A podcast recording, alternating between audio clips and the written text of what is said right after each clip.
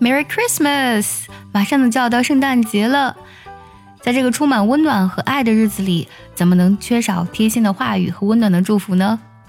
欢迎来到卡卡课堂，Welcome to Jessica's Class Online. This is Jessica. 今天我们来分享一些特别适合给家人、朋友、同事发送的英语圣诞祝福语。每一个祝福语呢，都代表的是一种非常美好的寓意。有幸福，有爱，有平静，有繁荣，有喜悦，有祝福，还有善良。Now let's get started，我们开始吧。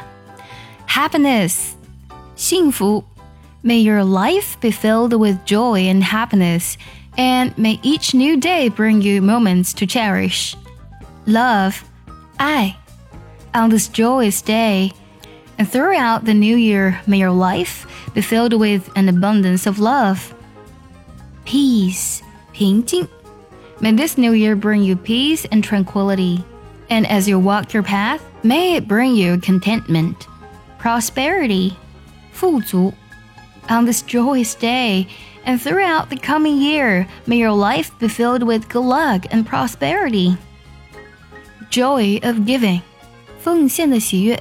May your heart be filled with the joy of giving, as it is the expression of love in your heart and the kindness in your soul. Blessings, 祝福. May the light of love shine upon you, and may your life be filled with the blessings in the Christmas season. Kindness, 善意.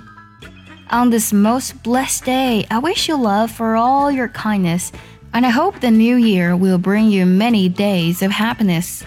因为受疫情影响呢，可能我没有办法像往日那样庆祝圣诞节了。But the spirit of Christmas never dies。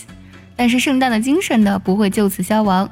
你会如何度过你的圣诞节呢？也记得留言告诉我哦。See you next time.